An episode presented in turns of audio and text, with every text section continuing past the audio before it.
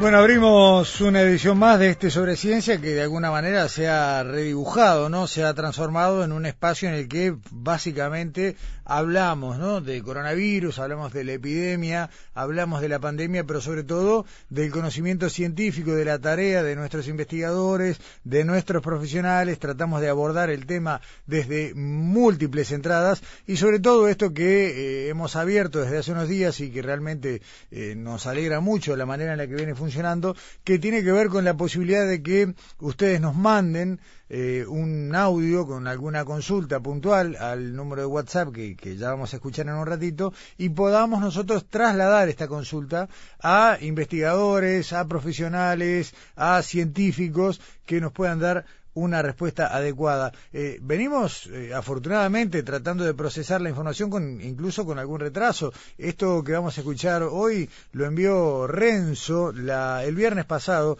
Esta es su consulta y atrás, bueno, la respuesta.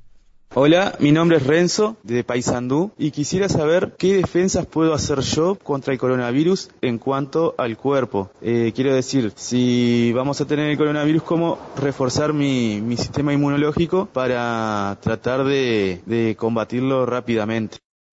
Bueno, la pregunta se la trasladamos en este caso a la investigadora Mariana Vaz científica uruguaya que se desempeña en el Centro de Investigaciones de Enfermedades Infecciosas de la Université Laval en Canadá, en, puntualmente en Quebec. Ustedes la escucharon, Mariana eh, estuvo al aire, mm, tiene un informe especial hablando justamente de virus, hablando del SARS-CoV-2 eh, y bueno, mm, tuvo la gentileza de responder con mucho detalle esta pregunta y les pido atención porque los consejos, la información, eh, lo que viene en este comentario que nos manda la, la, doctora Mariana Vaz es de aplicación para todos, no solamente para la pregunta de Renzo, es algo que tenemos que tener muy presente.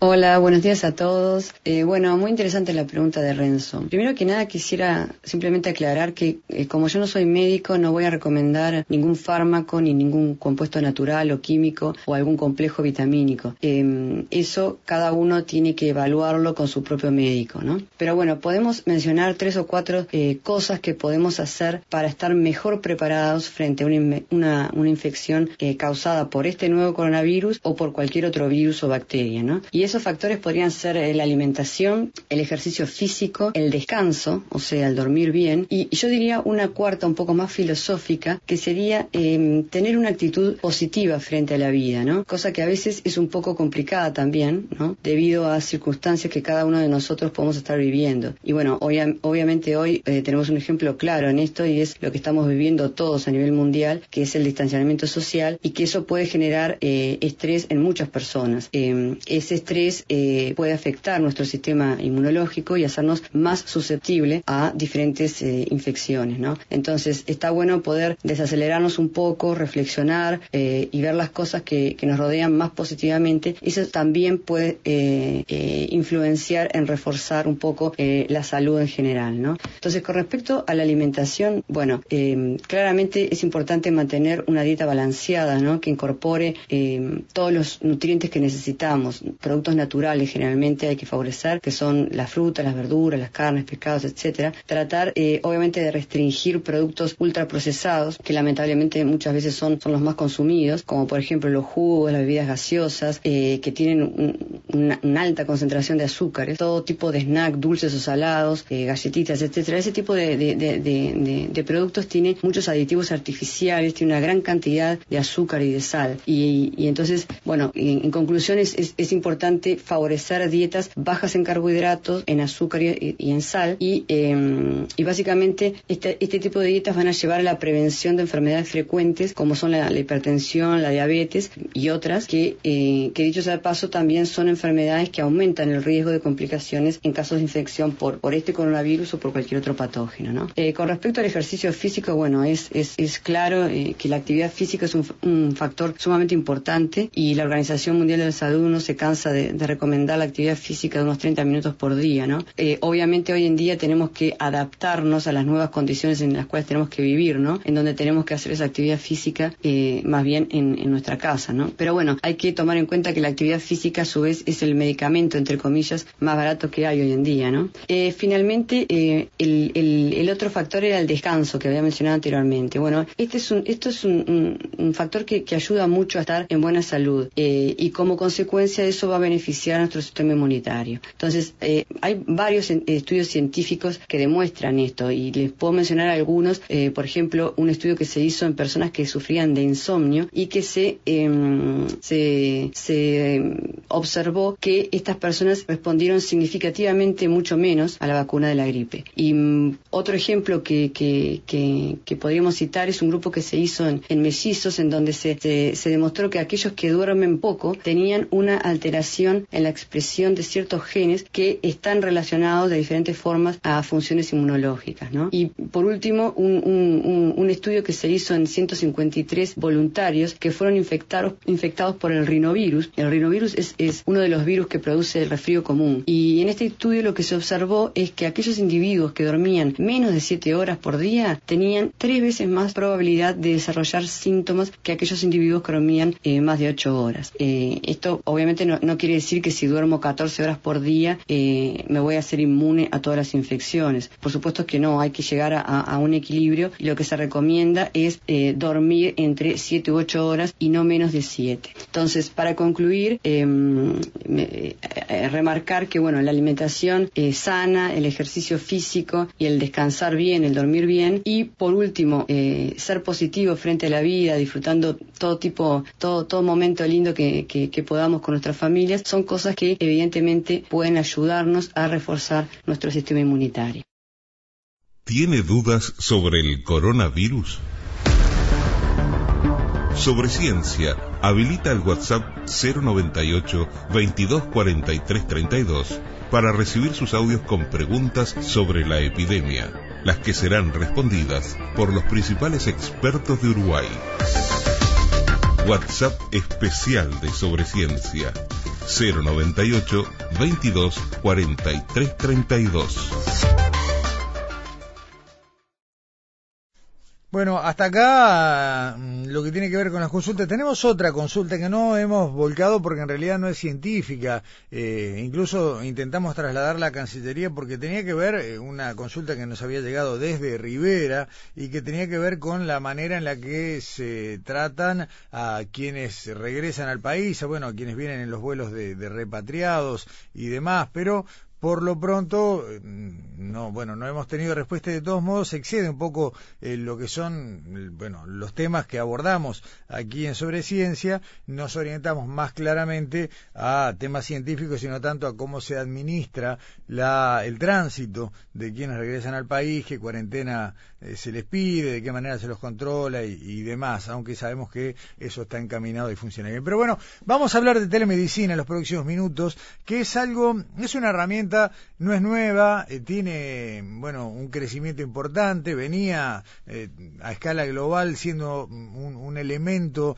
de utilidad en países como el nuestro, como Uruguay, en, el, en los que hay una alta concentración eh, de profesionales de la salud en áreas geográficas reducidas, ¿no? Todos sabemos que tenemos una, un importante número de profesionales de la salud por habitante en Montevideo y área metropolitana y algo largamente menor cruzando el Río Negro hacia el norte, bueno, aparecen estas eh, instancias, estas aplicaciones de telemedicina para intentar paliar este problema. Pero claro, aparece una epidemia a escala país o una pandemia a escala global como esta de este coronavirus del SARS-CoV-2 y la telemedicina aparece como una herramienta brutal, donde ya no hablamos solamente de la posibilidad de, de atender a un paciente a la distancia, sino impartir conocimientos, capacitaciones masivas, usar recursos de todo tipo para, por un lado, expandir conocimiento rápidamente y por otro, reducir contagio. ¿Qué tenemos de telemedicina en Uruguay? Bueno, nos metemos ahora en ese tema. Sobre, ciencia. Información científica segura y veraz sobre la epidemia de la enfermedad COVID-19 y la tarea de los científicos uruguayos. Entre otras cosas tenemos el proyecto ECO y para que nos cuente de qué se trata y el rol que viene cumpliendo ECO en este momento y en el desarrollo de esta epidemia, mm, agradecemos mucho y le damos los buenos días al doctor Henry Cohen, director del proyecto ECO Uruguay, expresidente de la Academia de Medicina, gastroenterólogo. Henry, ¿cómo estás? Buen día. Buen día, Gustavo. ¿Cómo estás? Muchas gracias por invitarme a participar de tu lindo programa. Eh, muchas gracias a ti por estos minutos. Eh, ¿Cómo le contamos a la gente en qué consiste el proyecto ECO y qué países abarca, Henry? Y si tenemos un ratito, tendría que hacer una breve historia, si me permitís, de qué es el proyecto ECO. ECO es un acrónimo en inglés que quiere decir Extension for Community Healthcare Outcomes, o sea, que es cómo se aplica esta metodología en, eh, en el campo, ¿verdad? En el interior de los lugares, de los países. Esto em, lo empezó Sanjeev Arora, que es un profesor de medicina y justamente de gastroenterología igual que yo, él nació en la India, pero lleva más de 30 años radicado en Estados Unidos, más concretamente en el estado de Nuevo México, en su capital, Albuquerque, eh, donde ejerce su, su cátedra. Él eh, empezó con esto ya hace 17 años, en el año 2003, porque estaba muy preocupado porque él atendía a los pacientes con hepatitis C y era casi el único que podía atenderlo en todo el estado, un estado muy grande, con muchas dificultades de comunicación, con muchas dificultades para la gente porque es un estado bastante pobre dentro de los Estados Unidos. Eh, tenía una lista de espera muy grande y la gente tenía que hacer eh, cientos de millas a veces para verlo, para poderlo, eh, poder atenderse con él. Entonces él ideó, decidió utilizar las tecnologías de telemedicina que existían en esa época, que por supuesto eran mucho menores que las de ahora, y comenzó un programa de educación continua a médicos generales, médicos rurales, de familia, enfermeras, agentes comunitarios, promotores de salud, bueno, todos los, aquellos que tienen que ver algo, algo con la salud y que estaban radicados en el interior del Estado de Nuevo México, atendiendo pacientes con hepatitis C. Eh, utilizando Internet y las posibilidades de que en aquel momento tenía cualquier computadora para realizar videoconferencias y a veces por teléfono, logró en tiempo breve, entre comillas, especializar a estos equipos de salud el primer nivel de atención en el diagnóstico y tratamiento de la enfermedad que lo preocupaba, que era la hepatitis C. Y con el tiempo, cientos de pacientes de localidades remotas del Estado de Nuevo México se, se vieron beneficiados con una atención sanitaria especializada sin siquiera moverse de su lugar de residencia, de su casa. Del mismo modo que se beneficiaron los médicos que los atendían con un aprendizaje continuo que se fue manteniendo y enriqueciendo en las teleclínicas. Claro. Está claro. El asunto es que esta fue, eh, Henry, bueno, la base, el punto de partida de algo que se nutrió, como decías vos, de lo que fueron los adelantos tecnológicos. Arrancó, si se quiere, de manera rudimentaria, pero hoy tenemos herramientas que hacen que esto funcione eh, excelentemente bien. Sí, claro, porque ahora yo, por ejemplo, te estoy hablando de mi teléfono, pero dentro de un rato yo me puedo conectar a una clínica eco de mi mismo teléfono, desde mi laptop, desde mi computadora, o hasta hablar por teléfono aunque no me vean la cara. En estas teleclínicas lo que se hace es discutir pacientes reales que preocupan al médico que está radicado en el interior. El paciente no participa de la, de la clínica, sino que el médico lleva la historia, plantea la historia, cada uno de los que están, que pueden ser decenas de médicos o personas que se dedican a la atención de los pacientes, cada uno tiene la posibilidad de preguntar y de opinar. Y al final un equipo de expertos que son los referentes harán un resumen de la historia que se discutió y se eh, elevará o se enviará al médico tratante. Por otra parte, a veces, de acuerdo a los temas que, que se traten, puede ser necesario algún recuerdo teórico, alguna información teórico, y se hacen pequeñas presentaciones de unos 10 minutos que son eh, didácticas para que el personal de salud pueda eh, recibir nuevos conceptos sobre la enfermedad que trata. Correcto. Eh, hoy en Uruguay, ¿cuál es la estructura que tiene montada ECO? Bueno, en Uruguay eh, empecé, yo empecé el contacto con Darío Arora en el año 2011. Inmediatamente eh, nos vino indudablemente el amor por ECO y la gana de empezarlo en Uruguay. El entonces decano de la Facultad de Medicina, el profesor Fernando Tomasina, inmediatamente comprendió su importancia y nos apoyó para, para empezar un acuerdo entre la Facultad de Medicina, la Universidad de la República y la Universidad de Nuevo México, que se firmó también gracias al rector Arocena en aquel momento, pero después apoyado por el rector Marcarián y actualmente por el rector Arim. y por el decano actual de la Facultad de Medicina, que es el profesor Miguel Martínez. Todos ellos apoyaron la idea y se firmaron convenios sucesivos para trabajar con ECO en Uruguay. Hoy en Uruguay podemos decir primero fue el, país iniciador en toda América Latina, el primer país en América Latina que comenzó el proyecto ECO. Hoy tenemos más de 15 enfermedades que discutimos en los 19 departamentos con varios miles de personas dedicadas a la salud en, como decíamos, en 15 enfermedades diferentes. Por otro lado, ECO Uruguay es el único centro de referencia a nivel latinoamericano que puede formar colegas de otros países de habla hispana en Montevideo para empezar a hacer eh, sus propias clínicas ecos en su país. Eso ya lo hicimos para varios países, Brasil, Argentina, Ecuador y otros, y es uno de los eh, fuertes de nuestro sistema eco en Uruguay.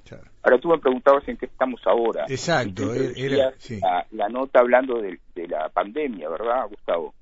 exacto quizá querés que les cuente a tus oyentes de este tema, ¿verdad? Exactamente, porque aparte han generado ustedes una cantidad de actividades muy intensas ¿no? en estas últimas semanas. Absolutamente. Eh, movidos por el mismo interés que tenemos todos los uruguayos de colaborar entre nosotros, de colaborar mutuamente, ECO empezó hace unas dos semanas a hacer clínicas extraordinarias sobre el tema COVID-19. La primera de ellas eh, fue eh, realizada por la Clínica de Enfermedades Infecciosas de la Facultad de Medicina, dirigida por el profesor Medina y coordinada por las profesoras eh, Cabrera y Arteta. Fue eh, realmente un interés para nosotros asombroso de todos los médicos y enfermeras, etcétera, de todo el país que quisieron conectarse. Fíjate que nosotros normalmente tenemos eh, un máximo de 50 a 60 centros conectados. En cada centro muchas veces hay más de una persona, por supuesto. Y esta vez habíamos pensado que podíamos tener 100, pedimos 300 cupos de Zoom y a último momento tuvimos que pedir el máximo que, da el, proyecto ECO, que son 500 y se llenaron. y en, la semana siguiente, ese video puesto en YouTube tuvo más de 10.000 personas dedicadas a la salud que lo vieron, lo cual eh, que demuestra claramente eh, la avidez que hay de los colegas y del personal de salud de estar bien informados sobre el tema para poder aplicar bien a la población eh, todo, todo lo que significa eh, cuidado de sí mismo, de del personal de salud y cuidados de los pacientes. Esa fue la primera, Henry. Esa fue la primera. Luego seguimos. Hicimos uno con la Federación Médica del Interior, Hicimos una con la Clínica de Psicología Médica a cargo del profesor Dapueto, todas ellas con una vida similar, muy exitosas. Y esto llevó a que el profesor Arora, repito, el fundador de esto, el creador, que está en Nuevo México, en Albuquerque, me llamara por teléfono y me pidiera que coordináramos una clínica ECO para toda Latinoamérica con estos temas. Cosa que se realizará ahora, el viernes 10, eh, a las 11 de la mañana, también coordinada por la Clínica de Enfermedades Infecciosas de la Facultad de Medicina y con, eh, esperemos que muchos centros eh, se conecten de toda América Latina. O sea, Henry, perdona que te interrumpa ahí. la, actividad del viernes próximo ya es desde Uruguay, digamos, con el know-how, con la experiencia de los profesionales de nuestro país, a escala latinoamericana, mm, digo, interconectando centros nacionales y de ahí a cada uno de los centros regionales es la idea. Eh, el doctor Arora nos consigue para esta serie de, esperamos ser una serie de este tipo de clínicas, mil, mil conexiones de Zoom. Eh, más, más allá de eso, era muy difícil de manejar. Nosotros tenemos técnicos hiper especializados en esto. Eh, la verdad que con total orgullo te digo, Gustavo, tenemos un equipo en ECO con dos coordinadoras espectaculares. Todo el equipo tiene un compromiso increíble eh, también eh, los técnicos que se dedican a hacer las conexiones y todo el personal, todo el equipo de gente que, es invisible porque no participan directamente de las clínicas, pero que están permanentemente colaborando para, para lograr este éxito. Es un desafío. Y esperemos que salga bien y que después del viernes te pueda decir si salió bien, pero en realidad es un desafío para el cual creemos firmemente que los profesionales uruguayos están capacitados y así cree eh, el equipo de Nuevo México. El equipo de Nuevo México hay que ver que es realmente de un profesionalismo brutal. Hoy, cuando empezó, era una, eh, una oficina en, en, un, en un edificio universitario. Hoy tienen ellos solo un edificio en Albuquerque, que es el Instituto ECO en Nuevo México. Fíjate que en el mundo, hoy en día, ECO está ya en 39 países, ¿verdad? Hay 390 centros, ¿verdad? Y hay 845 programas ECO en todo el mundo. Esto es una cosa eh, asombrosa, ¿verdad?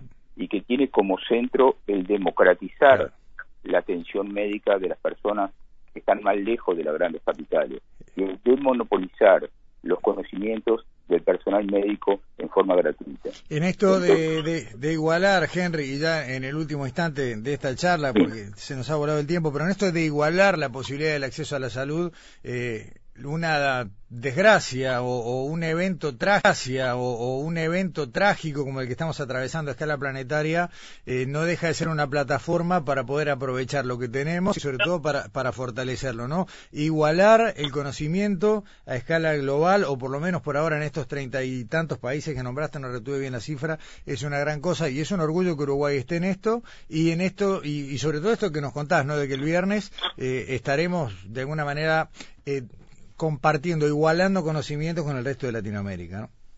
Si me permitís un detalle final, en 30 segundos, decir que ECO es un programa de la Facultad de Medicina y de la Universidad de la República, pero tiene el apoyo de todas las instituciones de salud, del Ministerio de Salud Pública, ¿verdad? de ACE, de FEMI, de la Academia de Medicina, y así podría decirte una larga lista de instituciones, todas las que tienen algo que ver con la salud, han apoyado firmemente a ECO desde el primer momento y eso quizás sea uno de los secretos de que por ahora no se le ha ido bien.